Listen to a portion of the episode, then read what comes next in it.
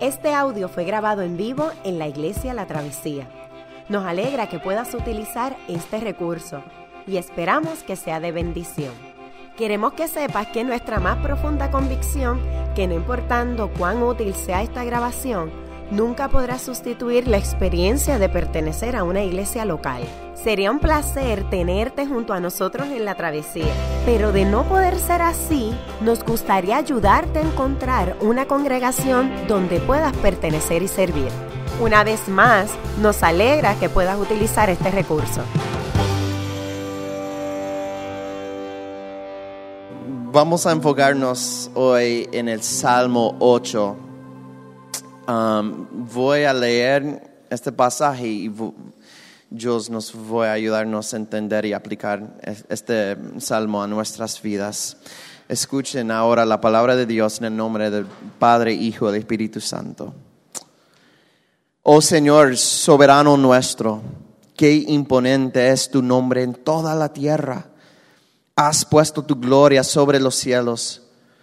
Por causa de tus adversarios has hecho que brote la alabanza de labios de los pequeñitos y de los niños de pecho para silenciar al enemigo y al rebelde. Cuando contemplo tus cielos, obra de tus dedos, la luna y las estrellas que ahí fijaste, me pregunto, ¿qué es el hombre para que en él pienses? ¿Qué es el ser humano para que lo tomes en cuenta? Pues lo hiciste poco menos que un Dios y lo coronaste de gloria y de honra. Lo entronizaste sobre la obra de tus manos todo lo sometiste a su dominio, todas las ovejas, todos los bueyes, todos los animales del campo, las aves del cielo, los peces del mar y todo lo que surca los senderos del mar. Oh Señor soberano nuestro, qué imponente es tu nombre en toda la tierra. Esta es la palabra de Dios. Bueno, feliz año nuevo. Qué bueno verles a todos y a todas. Eh, eh, eh Llegó el año nuevo y para algunos de nosotros estábamos eh, en estas únicas conversaciones con familiares, amigos o en línea acerca de, quizás lo malo que fue el 2016 con diferentes cosas pasando alrededor del mundo. y estaba viendo un amigo que compartió algo que decía, este, bienvenido 2017 Espero que tu hijo menor se haya desaparecido por siempre y que no te parezca a ese desgraciado loco, hablando del 2016. Este, pero realmente cuando nosotros vemos, buscando malas noticias, siempre las vamos a encontrar en cualquier lugar, pero hay también buenas noticias. Eh, estaba leyendo un artículo en National Public Radio acerca de buenos avances que se hicieron en el 2016 en ciencias de neurología, por ejemplo. Y déjame solamente mencionarte algunos ejemplos. particularmente en el asunto de en el campo de neurociencia, se hicieron avances tratando de rastrear la relación que hay entre el cerebro y el sistema inmunológico. Nosotros sabemos que nuestras emociones, por ejemplo, afectan nuestra este, salud ¿verdad? corporal.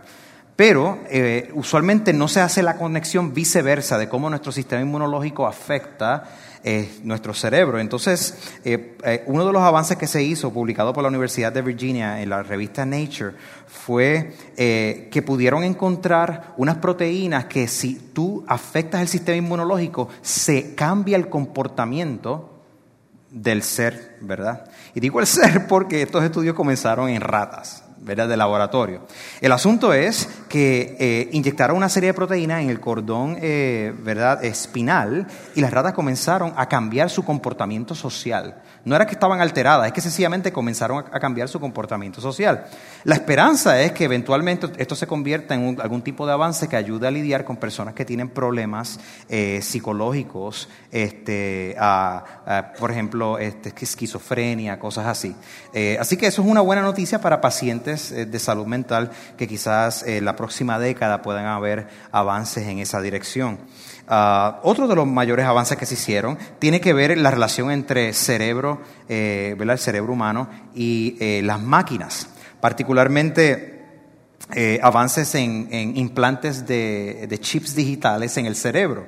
Eh, en octubre, por ejemplo, una señora de 58 años de Holanda eh, que, tenía, que, tiene la condición del Lou Gehrig's disease, eh. Eh, también se le, conoce como esclerosis múltiple en algunos, algunos aspectos, se le implantó algo en el cerebro, un chip en el cerebro que le permitió comunicarse simplemente pensando.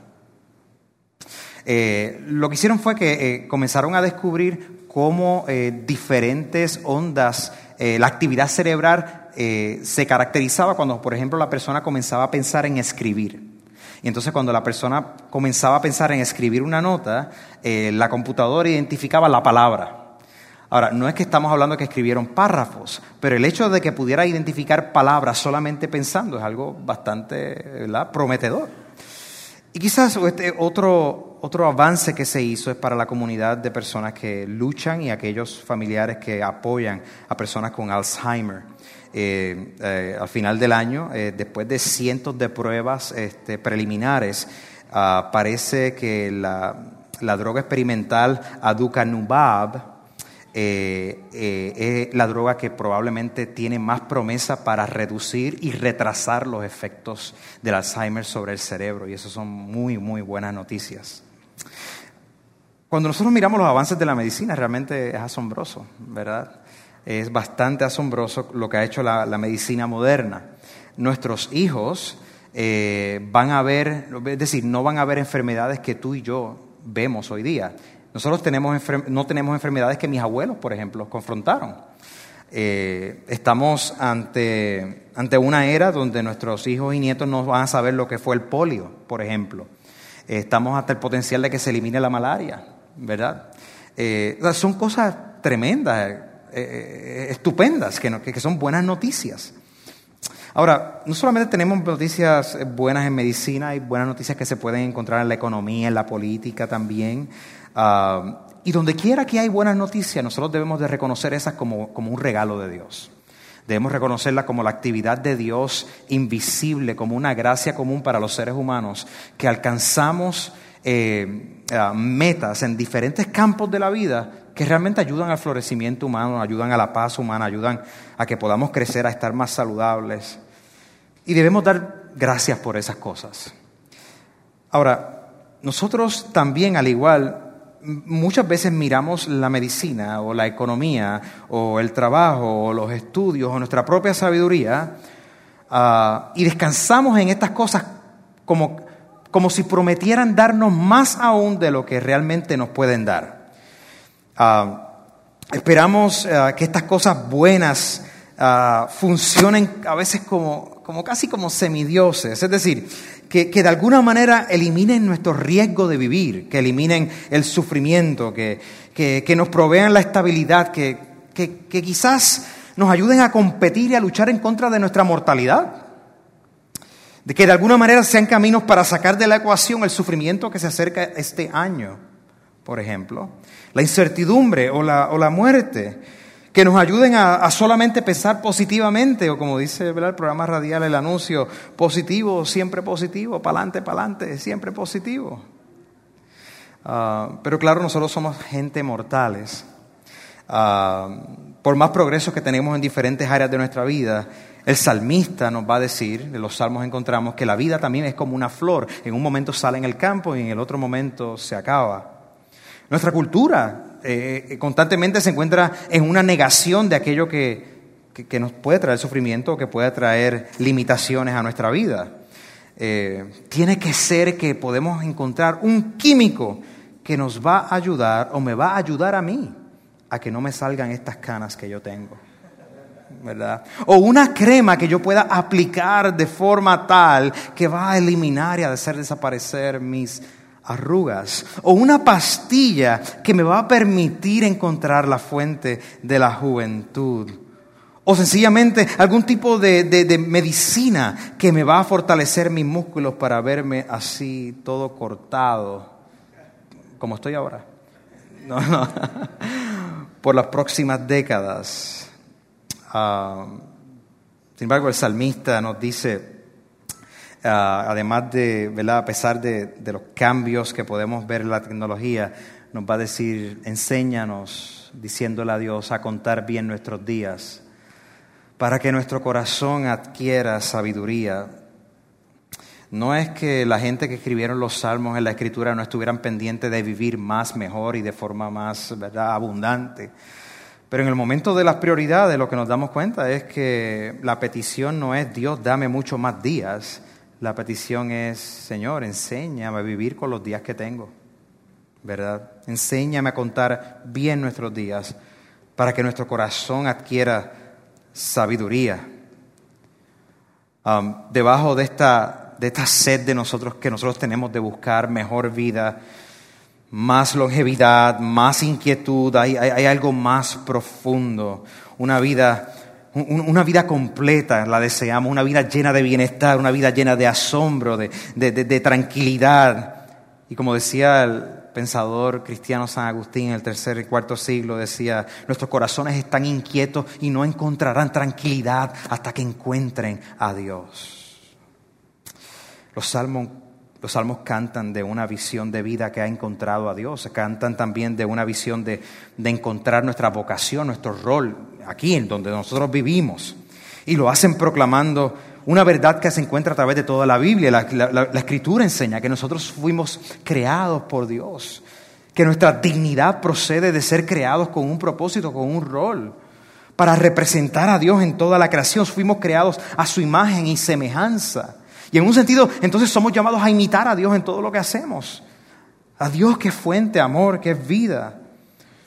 De hecho, aunque los salmos eh, reconocen la oscuridad que hay en el ser humano, en estas batallas que tenemos diariamente, y que reconocemos que al principio del año las vamos a batallar durante el resto del año, el Salmo 8, el Salmo que acabamos de leer, nos recuerda la grandeza de Dios y nos va a recordar también nuestra vocación, el llamado que nosotros tenemos. Y lo hace como con una alabanza, de hecho, es el primer himno de alabanza que aparece en los salmos. En el Salmo 1 el salmista comienza eh, hablando de que bendecido, bienaventurada es la persona que no se mete por ciertos caminos, el camino del cinismo, el camino de la desobediencia, el camino del sarcasmo, sino, sino aquella persona que medita en la ley de Dios de día y de noche. Esa persona cuando vengan los momentos más difíciles de la vida será como un árbol plantado junto a corrientes de agua y que cuando venga el momento de secarse, de, sequía, ese árbol tendrá las raíces tan profundas que se va a poder sostener. Los salmos comienzan ahí, el Salmo 1 habla de esa manera. Comienza así, como que, wow, bendecida es la persona que camina de esta manera, que es como un árbol plantado junto a corrientes de agua. Y luego del Salmo 2 al 7 comienza con salmos de, de tristeza, de lamentación. ¿Por qué? Porque inmediatamente en la vida la cosa se pone difícil. Inmediatamente al comienzo del año algunos de nosotros sabemos que las cosas se ponen difíciles. Ya yo perdí perdón hoy, esta mañana, a mis hijos en una discusión donde yo alcé la voz y tuve que inmediatamente, la cosa se puso difícil y tuve que pedirle perdón a todos ellos. ¿Verdad? Y en el Salmo 8, después de siete salmos, de seis salmos de lamento, el Salmo 8 viene con una alabanza inmediatamente. Y dice, ah, Señor, oh Señor soberano nuestro, qué imponente es tu nombre sobre toda la tierra. Has puesto tu gloria sobre los cielos. Más adelante dice, ¿qué es el hombre, el ser humano, para que en él pienses? ¿Qué es el ser humano para para que le tomes en cuenta, pues lo hiciste poco menos que un Dios. Otra traducción dice poco menos que los ángeles, es la misma palabra. Y lo, quizá la mejor traducción es poco menos que los ángeles, que seres, que seres espirituales. Y lo coronaste de gloria y de honra, lo entronizaste sobre la obra de tus manos, todo lo sometiste a tu dominio. Oiga, ante esa alabanza, oh Señor soberano nuestro, de pronto el salmista se ve haciendo esta única pregunta existencial. Y, esta pregunta existencial no es para, para que ahora nos echemos el fronte, que somos los maestros de la creación o que seamos gente arrogante. No, no, no, nos pone con una humildad severa.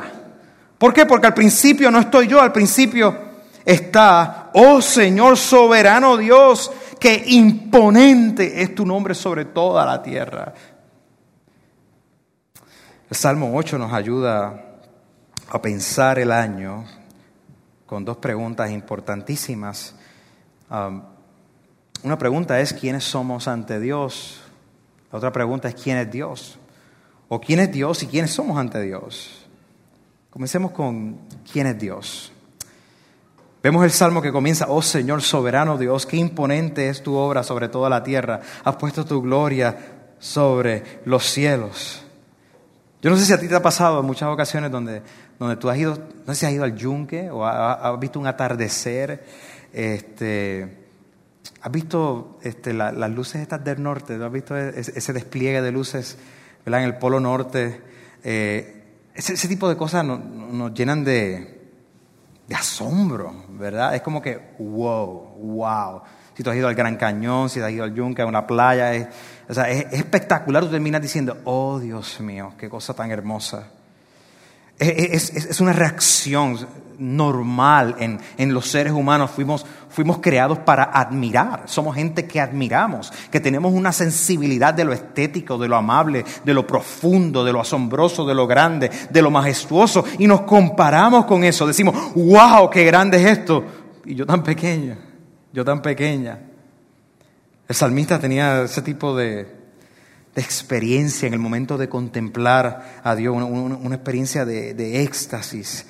Y era como si David pudiera inclusive mirar así como que la Vía Láctea y mirar la galaxia y, quedarse tan asombrado y, tan abrazado de su propia insignificancia, de, cuán pequeño es Él en el esquema del universo, que entonces comienza a decir, Dios mío, oh Señor soberano tú eres.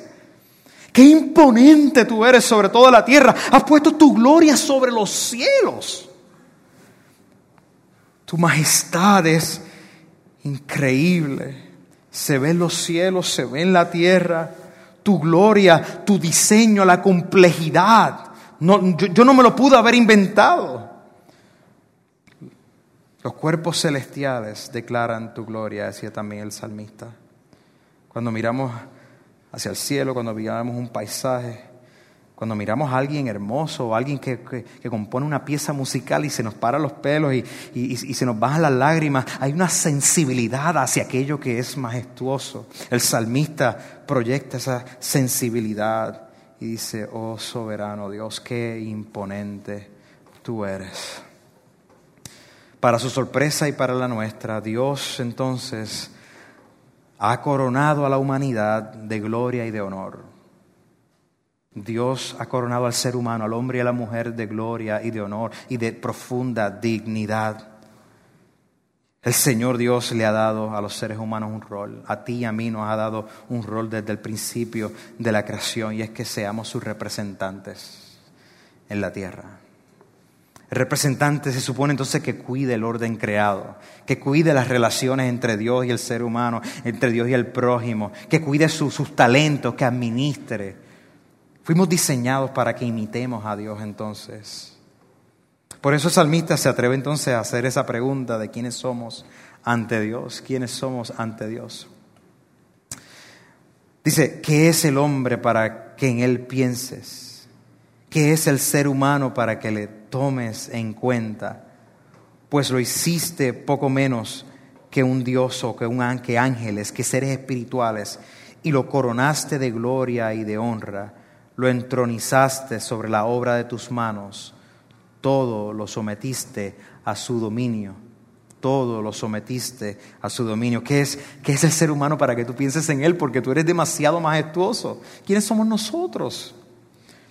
Como miembro del pueblo de Dios, el salmista sabe y él ha experimentado que Dios piensa en sus hijos y en sus hijas. Dios piensa siempre en su pueblo y Dios cuida a su pueblo. Dios piensa en nosotros, nos tiene presente y Dios cuida a su pueblo. Dios recuerda las necesidades tuyas, las mías, las de sus hijos y las de sus hijas. Dios nos cuida y nos visita en situaciones concretas de la vida a pesar de todas nuestras fallas.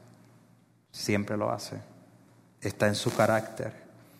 El salmista no, pregunta cómo es que Dios hace esto. Él realmente, eso es un misterio. Él lo que pregunta es, ¿por qué en primera instancia Dios desea hacer esto? Dios lo hace. ¿Qué somos para que pienses en nosotros y nos tomes tanto en cuenta? Bueno, quizá puedes preguntar por ahí, ¿qué somos nosotros? Y vas a ver diferentes versiones de lo que somos nosotros como seres humanos. ¿Verdad? Para, para algunos,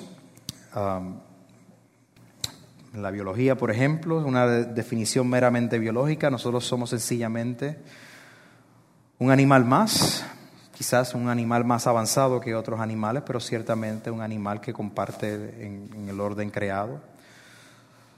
Somos cambios químicos. Tú eres un cambio químico en tu cerebro. Tus percepciones están matizadas y se pueden reducir a asuntos biológicos, a lo que tú eres.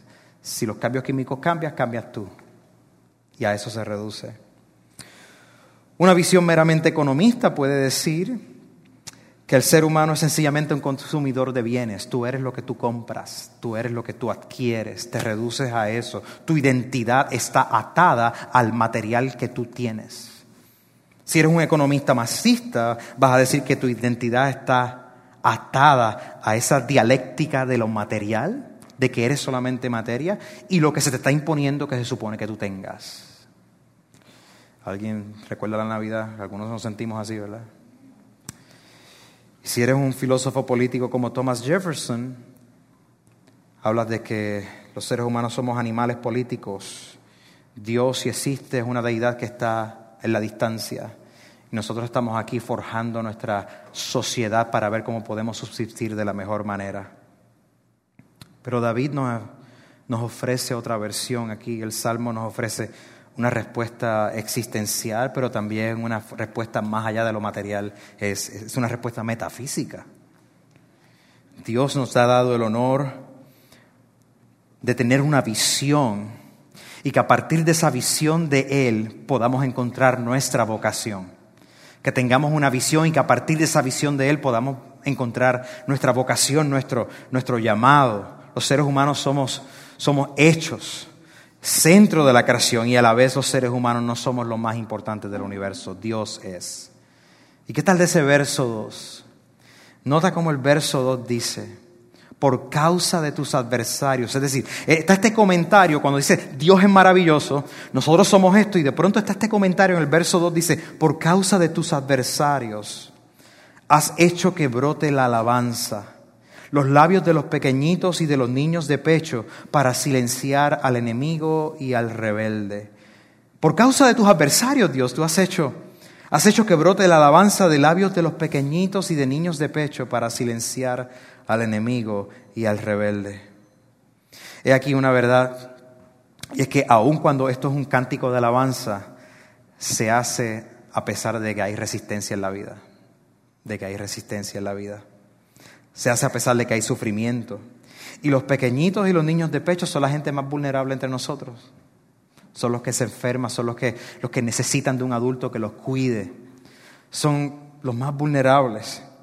Es decir, aquí el salmista está diciendo que la persona que se le da el honor y el dominio, el ser humano de la creación, desde pequeño como quiera, es la persona que necesita protección de Dios de sus enemigos. Por más grandioso pensemos que somos, necesitamos protección de Dios siempre. Y Dios se ocupaba de los más vulnerables en el pueblo de Israel. Y cuando Dios se ocupa de los más vulnerables es una evidencia de la gloriosa, del glorioso poder de Dios también. El Dios Todopoderoso, el Creador, solo necesita un ejército de infantes para silenciar a sus enemigos. Así que nosotros no recurrimos a otros ejércitos, a otras a, modos de violencia para afirmar nuestra vida y nuestro bienestar. Nosotros renunciamos a esos modos de violencia. Por eso la escritura en el Nuevo Testamento va a hablar, el apóstol Pablo va a hablar y decir, nuestra lucha no es contra sangre ni carne, no es, no es contra sangre ni cosas naturales, sino contra principados y potestades. Está hablando de, de seres espirituales, nuestra lucha es de carácter espiritual. Nuestras armas no son estrategias políticas, socioeconómicas, estas son importantes y hay que implementarlas, pero nuestras armas fundamentales son armas espirituales, es, es la confianza, aunque sea del grano de mostaza que tenemos en el Dios del cielo, como dice Jesús. Nuestras armas no son carnales, pero dependen de nuestra fe. David entendió que esta gloria, esta autoridad, no iban a ser bien usadas por nosotros, que nosotros fallamos. El mismo David falló mucho, demasiado. Así que David apuntaba a un futuro que él no cumplió, apuntó a un futuro que sus hijos no cumplieron, que el pueblo de Israel no pudo cumplir. Apuntaron a un futuro, el futuro de Cristo. El autor de los Hebreos nos dice que en Cristo vemos el mundo venidero, que otro mundo es posible y que se ha acercado a nosotros. De hecho, el autor de los Hebreos en el capítulo 1, el verso 3 dice, el Hijo, es decir, Jesús, el Cristo, es el resplandor de la gloria de Dios. El resplandor de la gloria de Dios. Él es la fiel imagen de lo que Él es y el que sostiene todas las cosas con su poderosa palabra. A ese fue el que el salmista miró. Como el, la meta de nuestra existencia. El Hijo es el resplandor de la gloria de Dios. Y más adelante comienza y dice, ahora bien, es cierto que todavía nosotros no hemos visto todo, que todo esté bajo, su, bajo el reinado y la sujeción de Dios, no todas las cosas se han arreglado. Y dice, sin embargo, vemos a Jesús que fue hecho, que fue hecho un poco inferior a los ángeles. ¿Te acuerdas del Salmo 8? Dice que nosotros fuimos creados inferior a los ángeles. Es decir, vemos a Jesús que fue hecho creado como uno de nosotros, como un ser humano, coronado de gloria y honra por haber padecido la muerte, la muerte de cruz. Así, por la gracia de Dios, la muerte que Él sufrió resulta en beneficio de todos, de todos nosotros. Porque Jesús sencillamente es aquel que sufrió con la gloria y el honor que nosotros no pudimos aguantar, que nosotros perdimos para devolvérnoslas. San Ireneo, uno de los primeros pensadores cristianos, dijo, la gloria de Dios es ver al ser humano, a hombres y mujeres verdaderamente vivas, verdaderamente vivas. Ahí está la gloria de Dios. Y en Cristo vemos a aquel que es el verdadero ser humano, completamente vivo, lleno de gloria y honor y de belleza. Él es el verdadero ser humano. Él es, mi meta. Él debe ser nuestra meta en este año. Nosotros necesitamos, a la verdad necesitamos una, una alta y sublime visión de Dios para energizar nuestra vocación Necesitamos una alta y sublime visión de Dios para energizar nuestra vocación. Este año nos vamos a enfrentar a, diferentes opciones. ¿Vas a servir a otros o te vas a servir a ti mismo o a ti misma? ¿Tú sabes cómo vas a poder servir a otros? Teniendo una visión de Dios que energice tu vocación. Tú vas a encontrarte ante la visión de si vas a perdonar o vas a odiar a una persona. ¿Tú sabes cómo tú vas a poder perdonar? Teniendo una visión que energice tu vocación, una visión de Dios. Este año tú te vas a enfrentar a si vas a gastar más en ti o vas a dar más generosamente para la obra de Dios. ¿Cómo lo vas a poder hacer teniendo una visión de Dios que energice tu vocación? Este año te vas a enfrentar Así tú vas a confiar más en tus fuerzas, en tus planes, en tu sabiduría. O si tú vas a permitir que la palabra de Dios llene tu corazón y tú respondas a ella. ¿Cómo lo vas a lograr? Teniendo una visión de Dios que energice tu vocación. Este año va a ser lleno de las mismas tentaciones que fuiste lleno el año pasado. Se van a enfrentar nuevos sufrimientos y nuevos retos. Van a haber nuevos trabajos y a veces no va a haber trabajo. En este año algunos de ustedes van a sacar su primera F. No, perdón. los estudiantes, eso no va a pasar. Moisés, tranquilo. No te va a pasar. Vas a poder luchar, vamos a poder luchar juntos, teniendo una visión de Dios, como el salmista nos está diciendo, para energizar nuestra vocación. El Salmo 8 concluye repitiendo lo que comenzó al principio. Oh Señor, soberano nuestro, qué imponente es tu nombre en toda la tierra. Si nosotros comenzamos el año diciendo, oh Señor soberano nuestro, qué imponente es tu nombre sobre toda la tierra, y en el sándwich del medio metemos una visión de Dios que energice nuestra vocación, y terminamos al final de este, propio, este, de este año en diciembre diciendo, oh Señor, qué imponente tu nombre soberano sobre toda la tierra, nos va a ir bien este año con todo el sufrimiento que va a venir. Sí, porque es que va a venir, ¿verdad? Pero ¿cómo lo vamos a enfrentar? Teniendo una visión de Dios grande. Qué bueno que pudiste escuchar esta grabación. ¿Qué tal si la compartes con otros? Recuerda que hay muchos más recursos en nuestra página latravesía.org, donde también puedes realizar un donativo. Dios te bendiga.